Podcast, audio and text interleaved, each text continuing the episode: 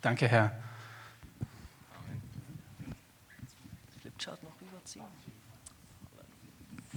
Ja, guten Morgen. Jetzt geht's los. Nee, es geht ja schon die ganze Zeit los. Halleluja. Nee, das war ich nicht mehr. Das wäre zwar auch ein gutes Thema, aber. Okay, ihr dürft mal eure Bibel aufschlagen. Habt ihr sie dabei? Mir ist letztes Mal aufgefallen, die Predigt vom Roman war so gut und ich wollte mitschreiben, aber es war so dunkel im Saal, dass ich mein Blatt nicht wirklich sehen konnte. Und dann habe ich das Licht angemacht. Heute ist es schon an, das freut mich, weil ich finde, wenn wir was hören, sollten wir die Möglichkeit haben, das auch zu behalten und das hilft manchmal, das aufzuschreiben. Deswegen, wenn ihr was zu schreiben habt, packt es gerne aus, licht es an, könnt alles sehen. Halleluja. Jesus, ich danke dir, dass du heute zu uns reden wirst und ich danke dir für dein Wort. Ich danke dir für dein Wort, das du uns so reichlich gegeben hast und geben willst und geben wirst. Und ich bete, Herr, dass unsere Herzen wirklich offen sind, dein, dein Wort zu hören, dein Wort aufzunehmen, dass es nicht geraubt werden kann, sondern dass es viel Frucht bringt. In Jesu Namen. Halleluja. Ja, ich war wirklich begeistert von Romans Predigt, deswegen hänge ich mich da so ein bisschen noch mit dran. Aber naja, ihr werdet schon sehen. Josua 1. Und zwar lese ich da mal ab Vers 6. Oder nein, ich lese einfach ab Vers 1. Nachdem Mose, der Knecht des Herrn, gestorben war, sprach der Herr zu Josua, dem Sohn Nuns, Moses Diener. Mein Knecht Mose ist gestorben, so mach dich nun auf und zieh über den Jordan, du und dies ganze Volk in das Land, das ich ihnen, den Israeliten, gegeben habe. Jede Stätte, auf die eure Fußsohlen treten werden, habe ich euch gegeben, wie ich Mose zugesagt habe. Von der Wüste bis zum Libanon und von dem großen Strom Euphrat bis an das große Meer gegen Sonnenuntergang. Das ganze Land der Hethiter soll euer Gebiet sein. Es soll dir niemand widerstehen dein Leben lang. Wie ich mit Mose gewesen bin, so will ich auch mit dir sein. Ich will dich nicht verlassen, noch von dir weichen. Sei getrost und unverzagt denn du sollst diesem Volk das Land austeilen, das ich ihnen zum Erbe geben will, wie ich ihren Vätern geschworen habe. Sei nun getrost und ganz unverzagt, dass du hältst und tust in allen Dingen nach dem Gesetz, das dir Mose, mein Knecht, geboten hat. Weiche nicht davon weder zur Rechten noch zur Linken, damit du es recht ausrichten kannst, wohin du auch gehst. Und lass das Buch dieses Gesetzes nicht von deinem Munde kommen, sondern betrachte es Tag und Nacht, dass du hältst und tust in allen Dingen nach dem, was darin geschrieben steht. Dann wird es dir auf deinen Wegen gelingen und du wirst es recht ausrichten. Siehe, ich habe dir geboten, dass du getrost und unverzagt seist. Lass dir nicht grauen und entsetze dich nicht denn der Herr, dein Gott, ist mit dir in allem, was du tun wirst. Halleluja.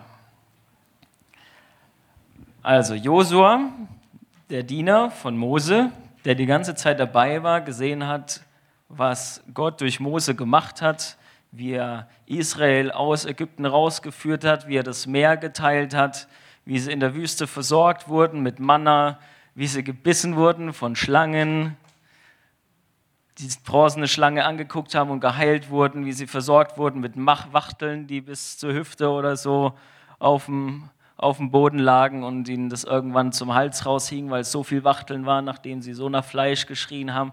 All die Sachen, die er mitgekriegt hat, wie Mose den Stein geschlagen hat und plötzlich Wasser rauskommt. All das hat Josua mitbekommen. Und den beruft Gott jetzt quasi in die Fußstapfen von Mose zu treten und das zu Ende zu bringen, was Mose da angefangen hat. Nämlich das Volk Israel nicht nur aus Ägypten rauszuführen, sondern dahin zu führen, wo sie hin sollen, nämlich in das verheißene Land, in das Versprechen Gottes, da wo Milch und Honig fließen, da wo es gut ist, da wo die Riesen wohnen. Das sollte Josua sie reinführen. Und natürlich hat Josua jeden Grund dazu, sich zu fürchten. Deswegen sagt Gott zu ihm, hab keine Angst, fürchte dich nicht, sei mutig und stark. Nicht, weil Josua so mutig und stark ist, sondern weil er den Zuspruch braucht. Und weil er eine riesige Aufgabe vor sich hat, die er nicht machen kann, wenn Gott nicht mit ihm ist. Ist unmöglich. Niemand kann ein Volk einfach aus der Sklaverei rausführen und in ein neues Land bringen, wo Riesen wohnen, die Mauern bis zum Himmel haben und sagen, okay, das habe ich jetzt aber gut hingekriegt. Allein. Nee, das muss Gott machen. Gott muss da dabei sein. Und jeder, der versucht, es alleine zu machen, wird scheitern, wird draufgehen unterwegs. Wie viele Israeliten in der Wüste draufgegangen sind, weil sie sich nicht an Gott gehalten haben. Und Roman hat letztes Mal über die Samen geredet, die in unserem Herz äh, gesät werden sollen und die Frucht bringen in unseren Gedanken und wo das Reich Gottes um sich greift, auch in unseren Gedanken. Falls ihr es nicht gehört habt, hört es euch an. Ja? ist richtig gut. Und den gleichen Tipp gibt Gott eigentlich auch Josua. Ja? Er sagt ihnen, weiche nicht davon, weder zur rechten noch zur linken, damit du es recht ausrichten kannst, wohin du auch gehst. Und ab Vers 8, und lass das Buch dieses Gesetzes nicht von deinem Mund kommen, sondern betrachte es Tag und auch nachts, dass du hältst und tust in allen Dingen nach dem, was darin geschrieben steht. Dann wird es dir auf deinem Weg gelingen und du wirst es recht ausrichten. Mag mir irgendjemand einen Schluck Wasser holen? Ich bin ganz trocken im Mund. Hinter mir? Ah, okay, hab schon, danke.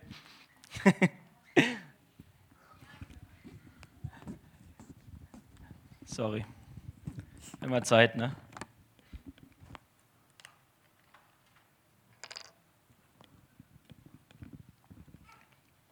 Also, der Tipp, den Schlüssel, den Gott dem Josua gibt, um erfolgreich zu sein in der Mission, das Volk in das verheißene Land zu führen, ist, halte das Gesetz vor deinen Augen Tag und Nacht, denk darüber nach sprich es die ganze Zeit und tu es. Also ist alles drin, ne? Kopf, Hand, Augen, so, ne? Kopf, also denken, meine ich, ne? Alles. Am besten noch anfassen und essen und ja, kauen. Er soll sich damit beschäftigen. Warum? Weil er damit voll sein soll. Er soll genau wissen, was ist Recht, was ist Unrecht, was ist der Wille Gottes, was ist nicht der Wille Gottes, was sagt mein Vater im Himmel. Nicht, was sagen die Riesen, die mir da von der Mauer zuschreien, dass ich ein kleines Würmchen bin, sondern was sagt mein Vater im Himmel, der mir dann sagt, ach, sag einfach gar nichts und geh siebenmal um die Mauer rum und dann erledigt sich das Problem von alleine. Auf so eine Idee würde man nicht kommen, wenn man einfach nur auf die Riesen guckt und denkt, die haben recht, ich bin ein kleines Würmchen. Man muss weggucken von diesen Riesen und hingucken zu dem, was Gott sagt. Und wir brauchen das Wort Gottes, um zu unterscheiden auch, ob unsere Gedanken von Gott kommen oder nicht. Es gibt ja viele Leute, die hören irgendwas in ihrem Kopf. Ja? Und es kann sein, ja, dass der Heilige Geist zu dir redet. Es kann aber ja auch sein, dass irgendwas anderes mal zu dir redet. Oder du selber irgendwelche Gedanken hast, weil du halt gerade Hunger hast auf Pizza oder so und deswegen denkst, ich brauche jetzt unbedingt eine Pizza. Aber das war nicht der Heilige Geist, der das gesagt hat, sondern das war halt dein Fleisch, dein Verlangen. Ja? Und deswegen müssen wir unterscheiden lernen und das lernen wir halt, wenn wir Gott im Wort kennenlernen. Und deswegen hat er gesagt, du sollst wirklich Tag und Nacht darüber nachdenken Roman hat über diese Gedankenbäume geredet, die dann stärker werden. Ja, er hat gesagt, es verkettet sich, ne, was wir denken, was wir tun, was wir sagen, und dieser Baum wird immer stärker.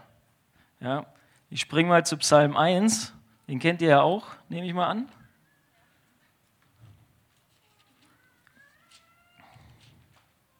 Wohl dem, der nicht wandelt im Rat der Gottlosen, noch tritt auf den Weg der Sünder, noch sitzt, wo die Spötter sitzen, sondern hat Lust am Gesetz des Herrn und sinnt über seinem Gesetz Tag und Nacht.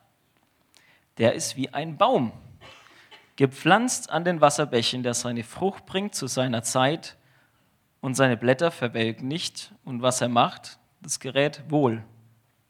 Also wir haben jetzt schon zwei Zeugen in der Schrift, die das sagen. Wenn wir Tag und Nacht über das Wort Gottes nachdenken, wird es uns gelingen. Dann werden wir nicht scheitern. Dann werden wir ankommen. Dann werden wir die Riesen besiegen. Dann werden wir durch die Wüste hindurchgehen. Dann werden wir Manna vom Himmel essen. Dann werden wir Gott sehen irgendwann. Weil wir ankommen bei ihm. Aber so sind die Gottlosen nicht, sondern wie Spreu, die der Wind verstreut. Darum bestehen die Gottlosen nicht im Gericht, noch die Sünder in der Gemeinde der Gerechten. Denn der Herr kennt den Weg der Gerechten, aber der gottlosen Weg vergeht. Die Gottlosen denken nicht über das Wort Gottes nach, weder tags noch nachts. Nie. Und deswegen sind sie wie Spreu. Es wird einfach weggeblasen. Ja. Ich fühle mich manchmal, um ehrlich zu sein, nicht so wie ein starker Baum, der gepflanzt ist und fest, sondern oft dann doch eher wie so eine Welle oder so. Jetzt nicht, vielleicht nicht gleich wie Spreu, ja, das total weggeblasen wird. Aber manchmal merke ich schon, wow, es wird ganz schön wackelig. Und ich glaube, das ist genau das, das Ding hier. Ja, man sitzt im Rat der Spötter, hört sich irgendein Geläster an. Man geht doch so ein bisschen mit auf dem Weg der Sünder und ist nicht 100% da mit den Gedanken, wo der Herr ist. Und schon wird es ein bisschen wackelig wieder. Schon werden die Gedanken verwirrt und Chaos und der Wind bläst rein und es ist weg. Aber der Baum, der steht fest. Der Baum, der Tag und Nacht nach sind über das Wort Gottes.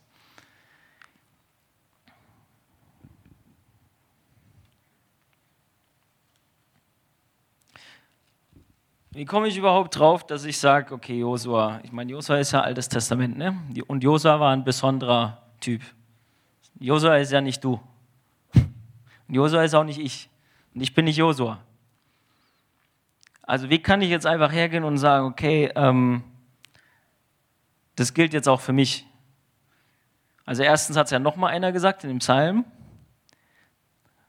Dann gibt es noch Paulus, der auch im Epheserbrief sagt, dass wir über das Wort Gottes nachdenken sollen, dass wir in Lobliedern und Psalmen zueinander reden sollen und dadurch voll werden im Heiligen Geist. Aber wir haben auch im Hebräerbrief in Kapitel 13, da gehen wir jetzt hin.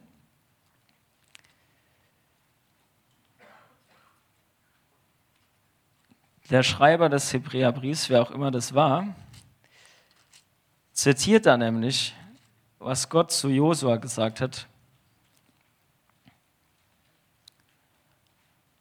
Und sagt, so können auch wir getrost sagen. Okay, ich gehe nochmal zurück in Vers 5. Da sagt er, seid nicht geldgierig und lasst euch genügen an dem, was da ist. Denn der Herr hat gesagt, und jetzt kommt Josua 1, Vers 5, ich will dich nicht verlassen und nicht von dir weichen. Das hat er zu Josua gesagt. Aber der Hebräer-Schreiber sagt es zu denen, die den Brief lesen. Also überträgt es auf andere. Also darf ich das auch. Halleluja. Und im nächsten Vers, Vers 6 sagt er, also Hebräer 13, Vers 6, so können auch wir getrost sagen, der Herr ist mein Helfer, ich will mich nicht fürchten. Was kann mir ein Mensch tun? Das ist dann wieder ein äh, Psalmzitat aus 118,6.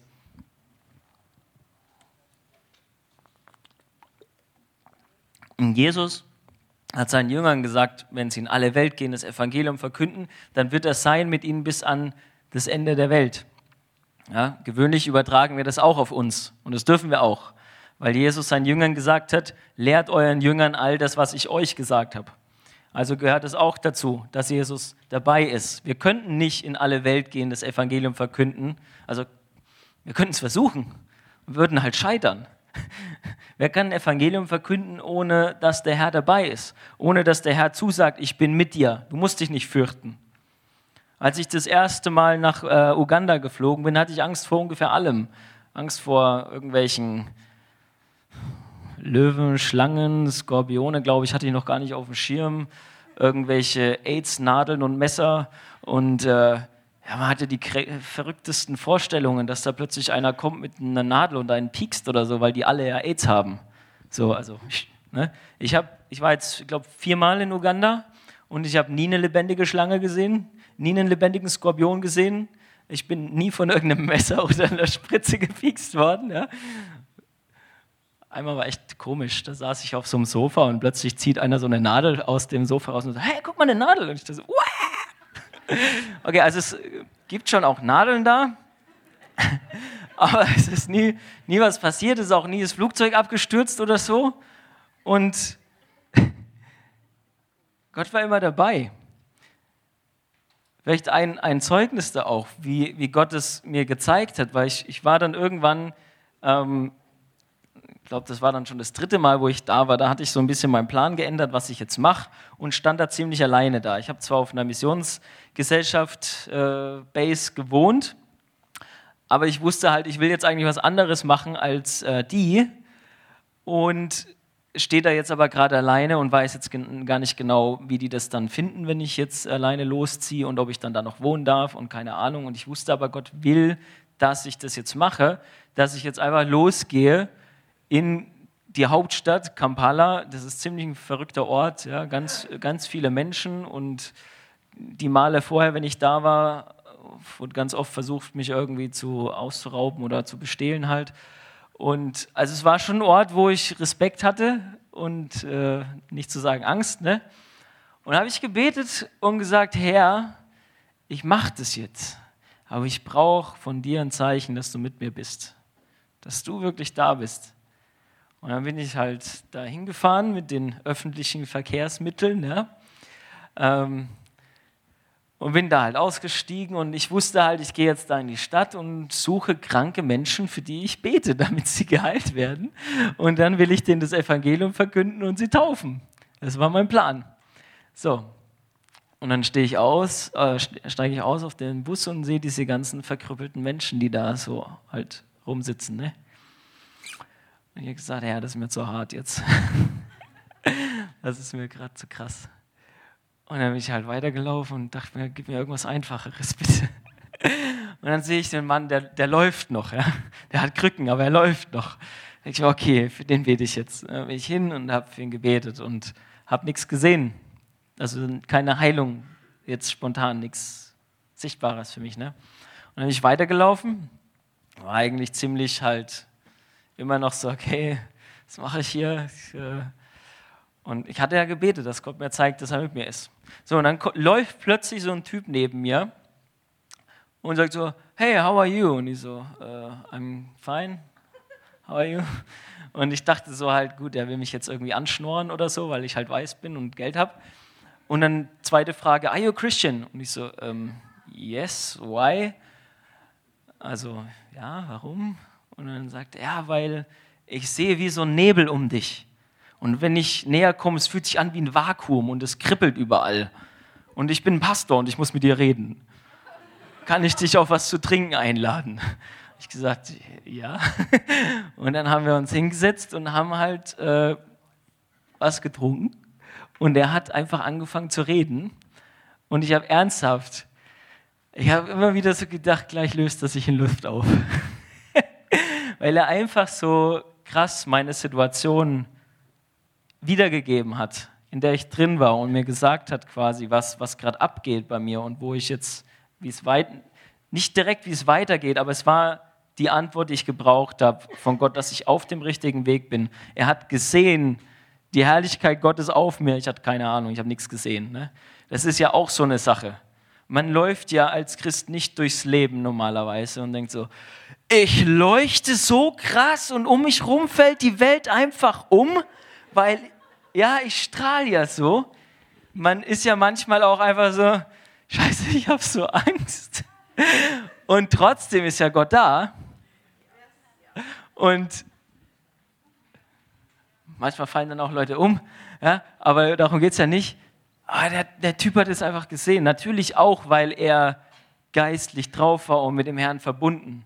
Ja, ich habe mit ihm immer noch Kontakt. Also er hat sich nicht aufgelöst in Luft, ist wirklich ein Pastor in Uganda, den ich sehr schätze und mit dem ich sehr gut befreundet bin jetzt. Das ist richtig cool. Aber das war so ein, so ein ich würde sagen, eine meiner, tatsächlich meiner krassesten Erlebnisse, wo ich, wo ich hatte, wo ich gebetet habe, Herr, zeig mir, dass du dabei bist, da wo ich hingehe. Und es hat sich nett cool angefühlt. Im Nachhinein natürlich. Ja, und es ist ein cooles Zeugnis. Aber alleine rauszugehen und quasi diese Riesen zu sehen, ja, die verkrüppelten Beine und so weiter, wo ich denke, oh, was soll ich denn jetzt hier machen? Und, und die Angst im Hinterkopf von, es könnte ja sein, dass wenn ich jetzt diesen Weg gehe, dass die bei der Organisation sagen, ja, wenn du nicht mit uns arbeitest, dann hast du eigentlich auch kein Recht hier zu wohnen. Haben sie nicht gesagt. Ja, Im Nachhinein habe ich festgestellt, das war auch nur so eine Lüge, ja, die in meinem Kopf rumging, sondern die waren so gut drauf, die haben gesagt, Michael, wir wissen doch, dass du hier bist, um das zu machen, was der Herr dir sagt. Und äh, wir unterstützen dich voll. Mach das. Ja. Also es war herrlich. Okay, jetzt bin ich ein bisschen abgeschweift vom, von dem Text, aber es geht mir darum zu sagen, der Herr ist mit uns, so wie er mit Josua war. Und der Herr hat uns auch den gleichen Auftrag gegeben, eigentlich, den er Josua gab. Weil er hat zu Josua gesagt, führe meine Leute in das verheißene Land rein. Und was sollen wir machen? Jeder einzelne von uns soll ein Jünger Jesus sein, der andere zu Jüngern macht. Und was ist das Ziel von Jüngerschaft?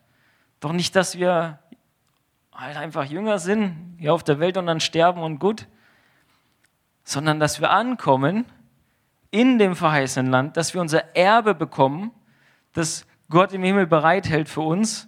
Das ist das, worauf wir uns eigentlich freuen. Das ist unser Ziel, ja, da wo wir hinwollen. Das ist das, was uns motiviert. Das ist dieser Schatz im Acker, für den wir alles aufgeben und losrennen und ständig zwischendurch Angst haben, weil wir halt wieder mal auf was anderes gucken als auf das Wort, dass Gott gesagt hat, ich bin mit dir. Er ist vergessen.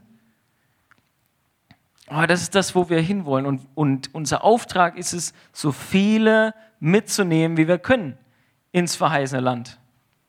Aber das können wir nicht, wenn wir in unserem Herzen nur Dorn und Disteln anpflanzen. Das Flipchart steht da noch so. Ich weiß gar nicht genau, was ich damit wollte.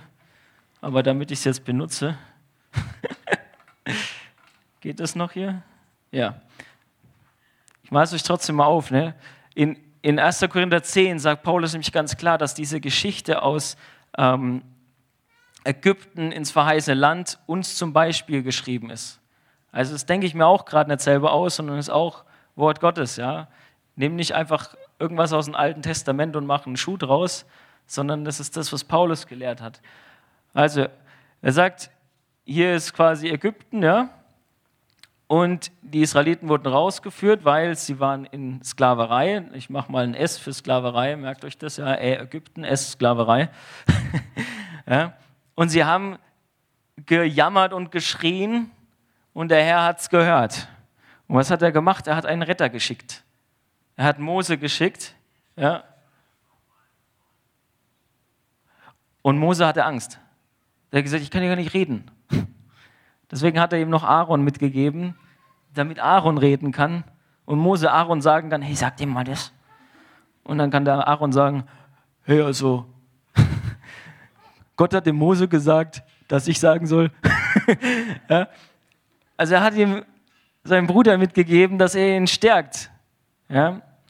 Aber Mose kam als Retter für, für Israel, um sie rauszuführen. Das hat er hier gemacht. So, dann sind sie rausgegangen, sind ein Stück gewandert und Ägypten kam ihnen hinterher. Ja? Der Pharao mit seinem Heer und so. So, dann kam als nächstes das, äh, ich schreibe mal hier, sonst wird es, wenn ich es nicht mehr ausschreibe, dann könnt ihr euch die Buchstaben nicht mehr merken. Also, kommt das Schilfmeer. Und plötzlich ersäuft der Pharao und alle da im Meer. Und jetzt sind sie frei. Ja? Aber was haben sie vorher gemacht? Sie haben wieder geschrien zum, zum Herrn. Ne? Es ist immer so ein, sie rufen zum Herrn. Kennt ihr den Bibelvers? Wer den Namen des Herrn anruft, wird gerettet werden. Das ist nicht einmal. Das ist immer. Das ist immer. Das ist das beste Gebet. Hilfe. ja? Also sie schreien zum Herrn, sie werden gerettet. So, und dann geht es weiter. Lange Zeit Wüste. Ja, Mose, wir haben Hunger. Ah, wären wir mal lieber in Ägypten geblieben, da gab es Fleisch und Zwiebeln und all das Zeugs und Knoblauch. Halleluja. Ne? Aber all das Zeug. Und jetzt in der Wüste haben wir gar nichts, wir haben Hunger. So, okay. Was machen sie? Klar, sie schreien. Also wahrscheinlich eher Mose schreit zum, zum Herrn, weil das Volk hat nur gemurrt. Ja, und Mose hat zum Herrn geschrien, was soll ich mit denen machen und so. Und jetzt kommt's, wisst ihr, wie Manna aussieht? So. Okay. Also, er hat Manna vom Himmel gegeben, dass sie essen können. Und das hat sie ernährt, 40 Jahre lang. Es gab auch noch ein bisschen so Wachteln dazu, ne? wie gesagt, Meter, Meter Ware, ganz hoch. Und dann hatten sie Durst. Sie haben was zu trinken gebraucht. Also kam aus dem Fels Wasser.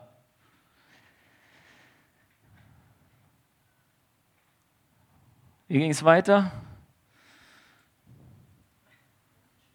Gab es noch was? Es gab noch die Schlangen, ne? Dann wurde hier dieser Balken aufgestellt mit der Schlange rum. Sie wurden daraus gerettet. Na, auch da haben sie wieder geschrien. So viel.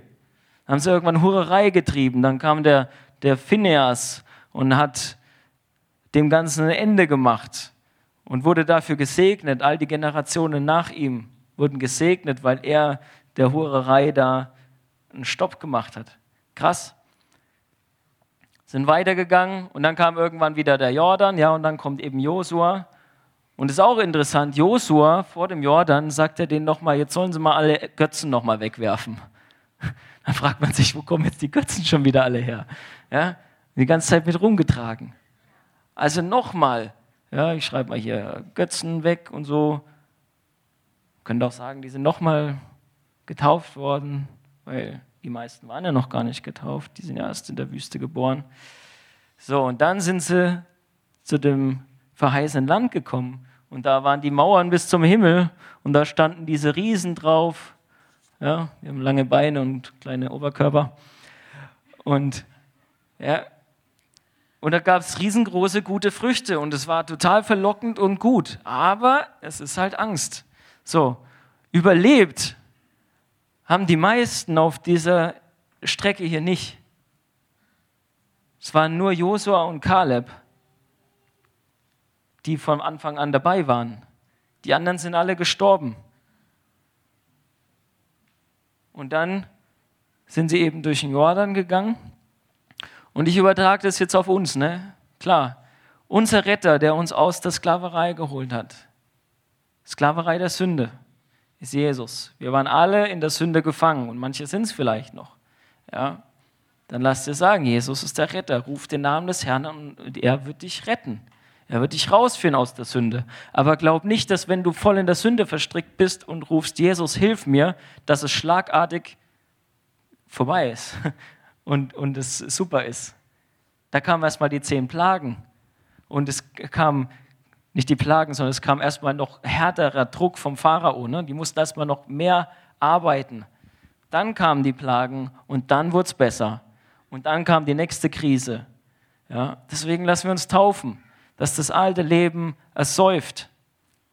Wir legen das wirklich ab, auch das alte Denken von Ägypten. Weg damit. So, und dann sind wir auf diesem Weg, was ich hier voll vergessen habe. Warum sagt das keiner?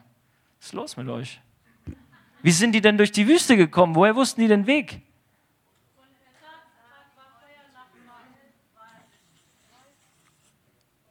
Sieht man, oder? Rauch und Feuer und Wolke.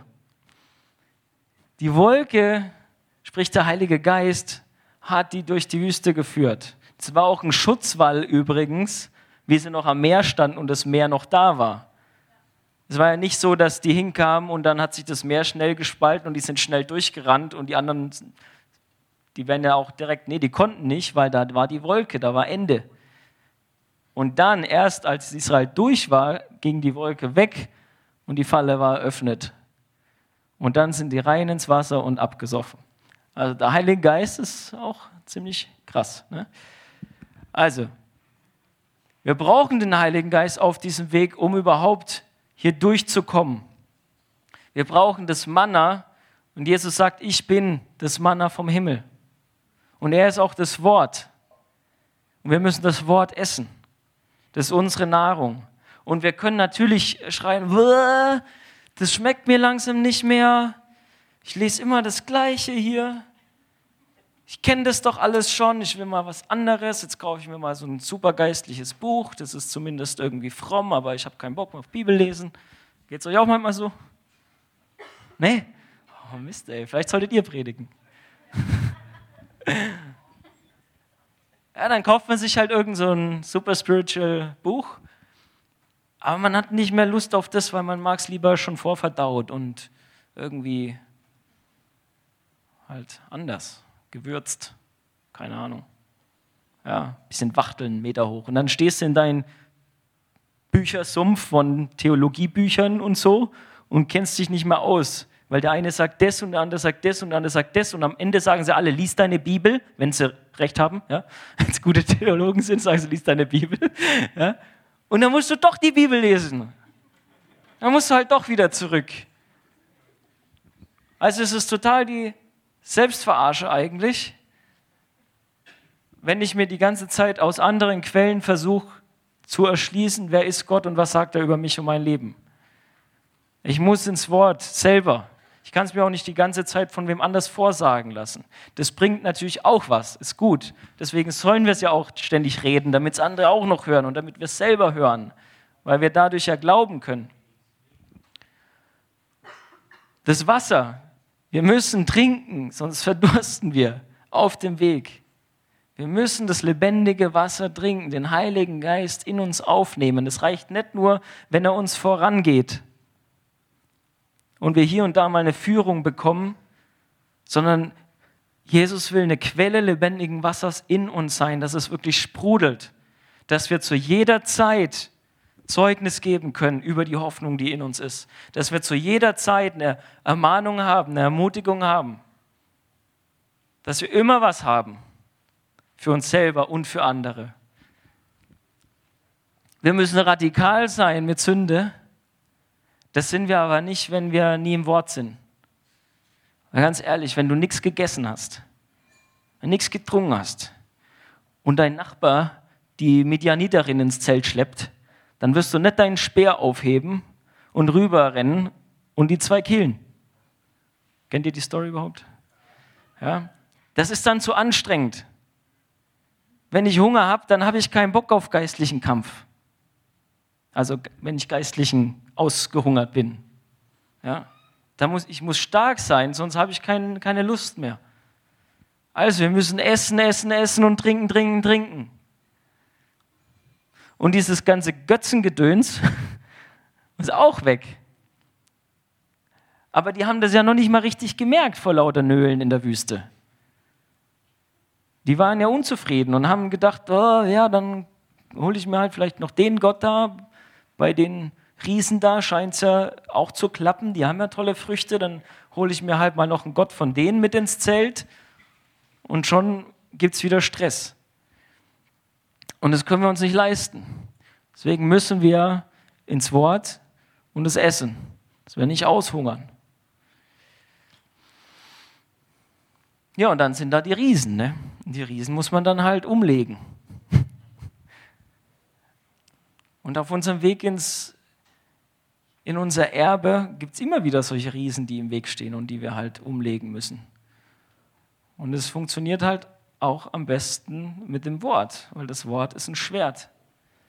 Und wenn wir mit dem Wort und mit dem Geist erfüllt sind, dann haben wir auch diese Autorität zu sagen, du gehst jetzt in Jesu Namen. Also ich spreche von bösen Geistern und Dämonen, die sich in den Weg stellen.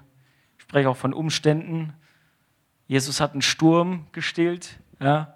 Das sind Dinge, er sagt, ihr werdet die gleichen Dinge tun wie wir. Ich habe noch nie einen Sturm gestillt. Sorry, Leute, es tut mir leid. Ja, die Sachen, die sind für uns. Aber wenn wir nicht, wenn wir nicht im Wort sind, werden wir nie den, den Glauben und die Autorität haben, diesen entgegenzutreten. Das war die Grundlage, die Gott zu Josua gesagt hat. Er hier. Meditiere Tag und Nacht über das Wort, denk darüber nach, geh nicht zur linken und nicht zur rechten davon, dann wirst du Erfolg haben in allem, was du tust. Das ist die Grundlage, sonst funktioniert das andere nicht. Und deswegen müssen wir das Wort reinsetzen in unser Herz. Und ich gehe jetzt nochmal zu Markus 4, wo Roman auch war, ja, weil ich will euch echt motivieren. ich will nicht nur sagen, hey, ihr müsst das jetzt unbedingt machen, sondern eigentlich ist es ein Selbstläufer und irgendwie dann doch wieder nicht. ja, das ist halt das Paradoxe. Ich habe in meinem christlichen Leben, Christenleben, Jüngerleben, meinem Leben mit Gott festgestellt, der größte Kampf ist um die Ernährung. Die Ernährung. Ich weiß nicht, wie es bei euch ist, vielleicht ist es da anders, aber mein größter Kampf ist um die Ernährung. Und wenn mir die Ernährung abgeschnitten wird, aus welchem Grund auch immer, wenn ich sie mir selber abschneide, dann bin ich tot. Dann bin ich verwirrt dann kann ich nicht kämpfen, dann habe ich keine Lust für andere zu beten und für die mit einzutreten und die ins verheißene Land mitzunehmen, weil ich selber gerade voll am Boden lieg und jemanden braucht, der mal den Riesen, der gerade auf meinem Kopf sitzt, runterzuziehen oder so. Ja. Aber hätte ich das Wort gegessen, hätte ordentlich Proteine und Kreatin drin, ja, dann hätte ich auch die, die Power, da weiterzugehen und andere mitzunehmen. Okay, Der Sämann sät das Wort. Es fällt auf verschiedene Böden. Das eine ist der feste Boden, wo Satan sofort kommt, oder die Vögel, sprich Satan, der das Wort wieder wegnimmt. Wenn wir es nicht verstehen, nimm das direkt weg. Finito, bringt keine Frucht.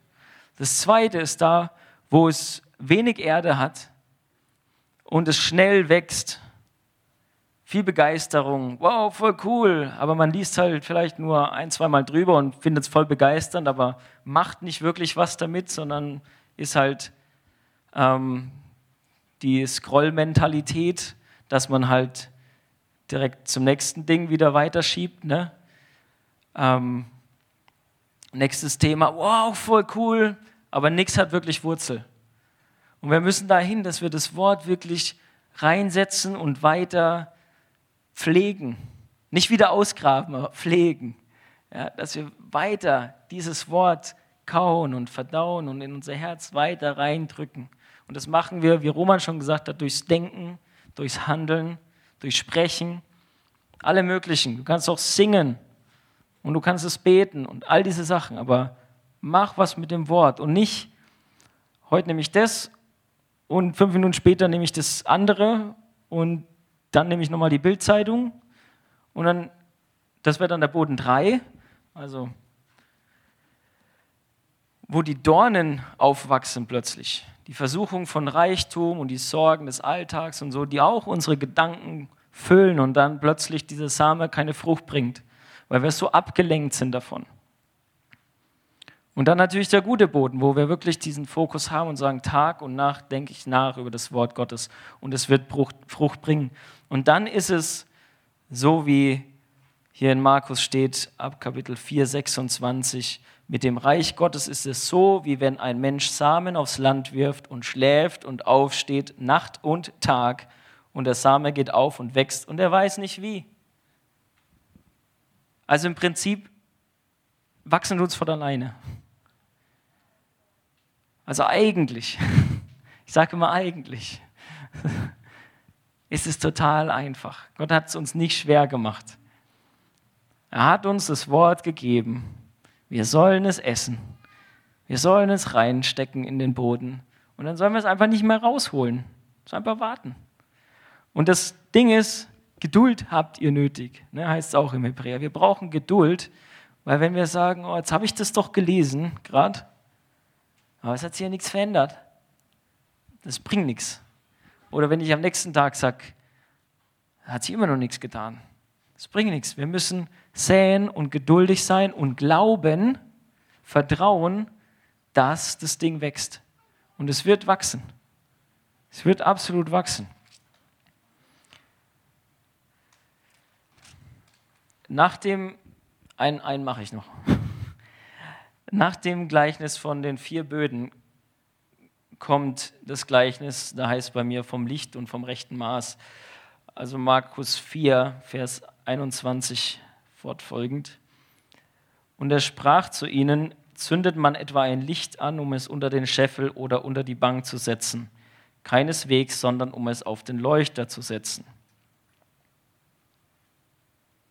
Denn es ist nichts verborgen, was nicht offenbar werden soll, und es ist nichts geheim, was nicht an den Tag kommen soll. Wer Ohren hat zu hören, der höre. Und er sprach zu ihnen, seht zu, was ihr hört. Mit welchem Maß ihr messt, wird man euch wieder messen, und man wird euch noch dazugeben.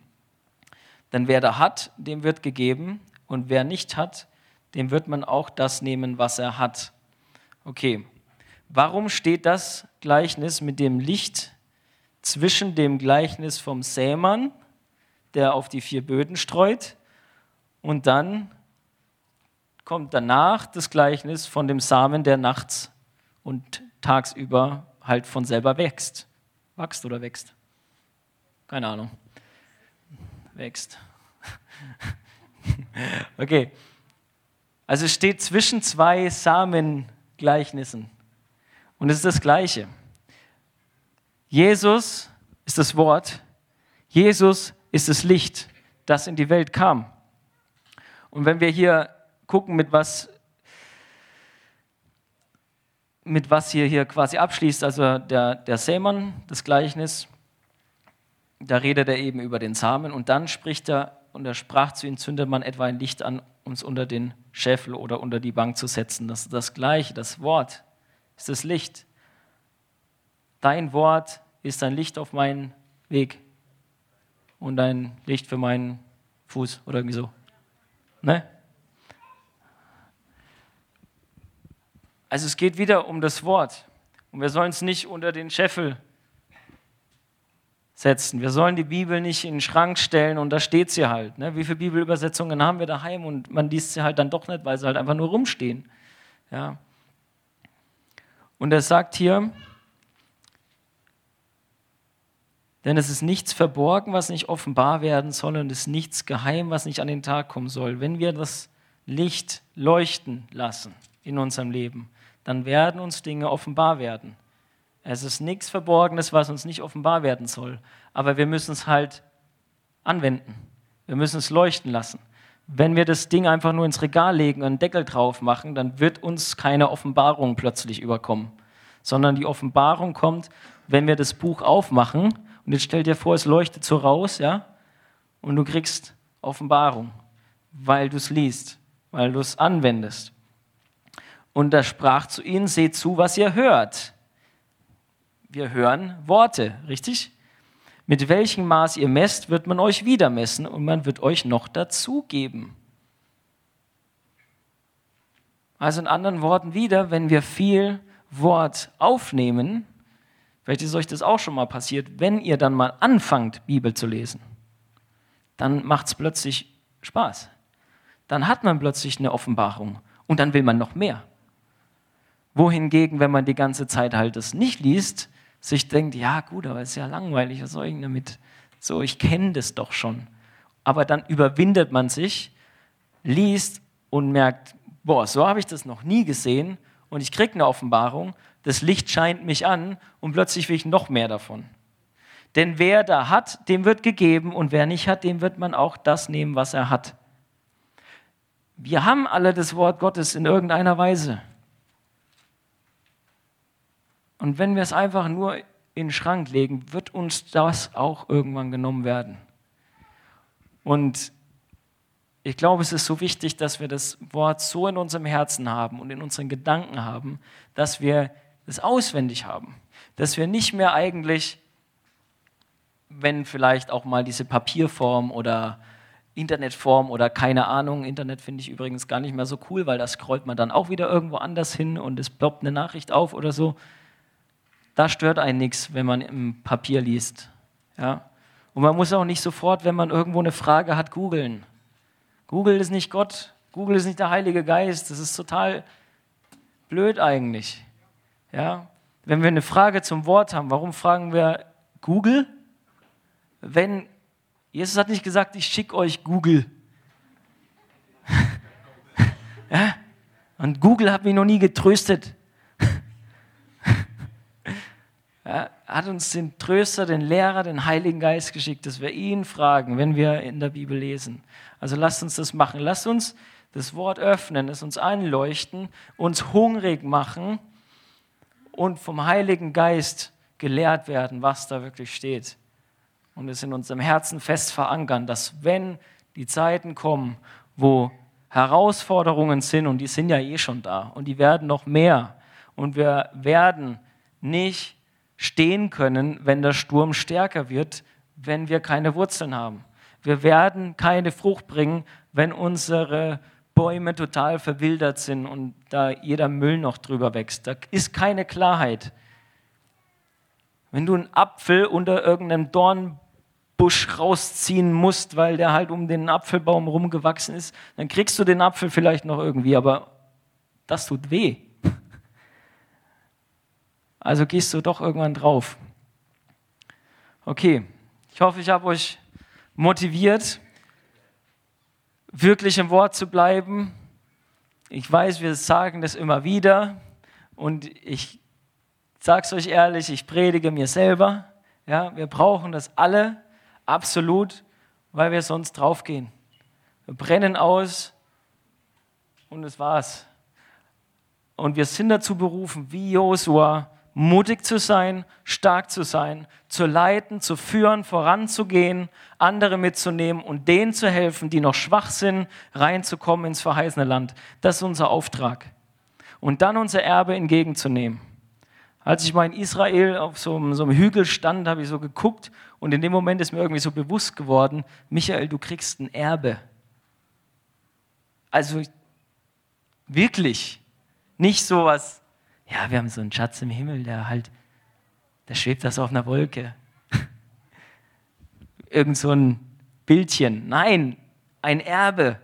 Und ein Erbe ist nicht nur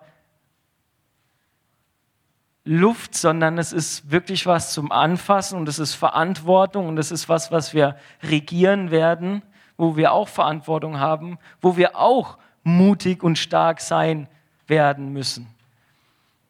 Und Gott möchte uns dahin führen, durch sein Wort. Halleluja. Jesus, ich danke dir für dein Wort und ich danke dir so sehr, dass du es uns gegeben hast, dass wir es lesen dürfen. Und ich bitte dich jetzt von Herzen, Herr, dass du uns jetzt wirklich einen neuen Hunger gibst. Und da, wo wir keinen Hunger haben, Herr, da sagen wir völlig egal, ob wir Hunger haben.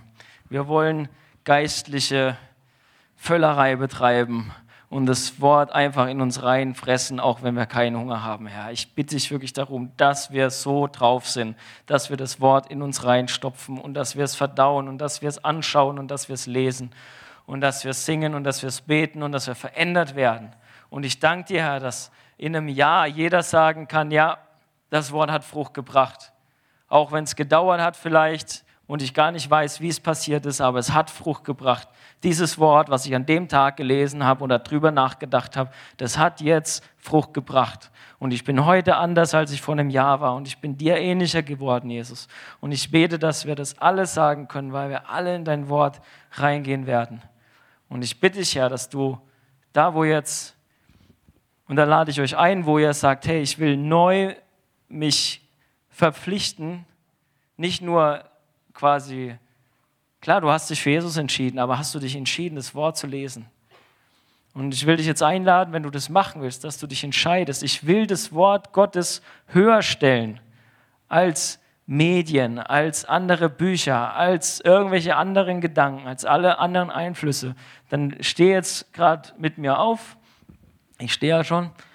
Und dann einfach da zu sagen, okay, ich, ich will das, ich will das machen. Ich will mich neu da committen, verpflichten, auf das Wort Gottes zu hören, es höher zu stellen als alle anderen Stimmen. Wenn du nicht aufstehen kannst, ey, ist okay, ne? Oder tu es im Glauben. Halleluja. Herr, ich bitte dich jetzt nochmal, schenk du uns Veränderung, Herr, und lehr uns wirklich Disziplin in deinem Wort, so wie Josua es gemacht hat und noch besser, Herr, dass wir wirklich in deinem Wort lesen und es Tag und Nacht in unserem Kopf ist. Herr, und ich bete, dass du uns Gnade schenkst, dass es wirklich auch in unseren Träumen sein wird, dass du in unseren Träumen des Nachts, wenn wir nicht aktiv nachdenken können, weil wir auch ab und zu schlafen müssen, Herr, dann bete ich, dass dein Wort aktiv ist in unserem Herzen und in unseren Gedanken und dass kein anderer Unfug in unseren Träumen rumspuken kann. Und da binde ich jetzt auch alles, was dich belastet, in deinen Träumen in Jesu Namen und spreche Freiheit darin aus, dass wirklich Gottes Wort in deine Träume kommt und dass sein Licht leuchtet in deinen Träumen, in der Nacht. Halleluja. Und ich bete auch, Herr, für die, die du nachts aufwächst, dass sie dein Wort lesen in der Nacht, weil es anders nicht geht. Herr, ich bete, dass sie die Disziplin haben und dass sie sich daran erinnern jetzt auch, Herr, dass wenn sie aufwachen nachts um drei, dass sie aufstehen und dein Wort lesen, so lange, bis sie einschlafen oder bis du sagst, okay, ich habe dich gelehrt, leg dich wieder hin. Herr, ich bete dafür diese Freiheit und einen Durchbruch wirklich. Und ich bete für uns Familien, Herr, dass gerade wir Männer, Herr, wirklich die Verantwortung übernehmen und unsere Familie waschen im Wort, dass wir das Wort vorlesen, dass wir das Wort lehren, dass wir ermahnen, Herr. Und ich bete auch für die Frauen, Herr, die vielleicht sehr busy sind, auch mit der Familie, dass du ihnen Freiräume gibst, wo sie wirklich im Wort lesen können selber. Und dass sie wirklich diese Männer auch haben, die ihnen das Wort geben. Herr, dass es, dass es fest wird, dass jeder einzelne fest wird. Danke, Herr, dass wir unsere Kinder lernen dürfen. Danke, dass wir unsere Geschwister lernen dürfen, uns gegenseitig lernen dürfen. Und ich bete, dass unnützes Geschwätz aus unseren Reihen weicht, dass falsche Informationen und weltliches Gedöns einfach verschwindet aus unseren Köpfen und, und rein, dass wir wirklich, wenn wir reden miteinander, Herr, dass es ermutigend ist, dass es ermahnend ist, dass es anreizt zu guten Werken und zur Liebe, dass wir wirklich erfüllt sind in deinem Geist, dass wir Loblieder singen in unseren Herzen und dir Melodien machen. Halleluja. Wir preisen und loben dich, Jesus. Und ich danke dir, dass dieses Wort nicht leer zurückkommt, sondern dass es Frucht bringen wird. Halleluja. In Jesu Namen. Amen. Seid gesegnet.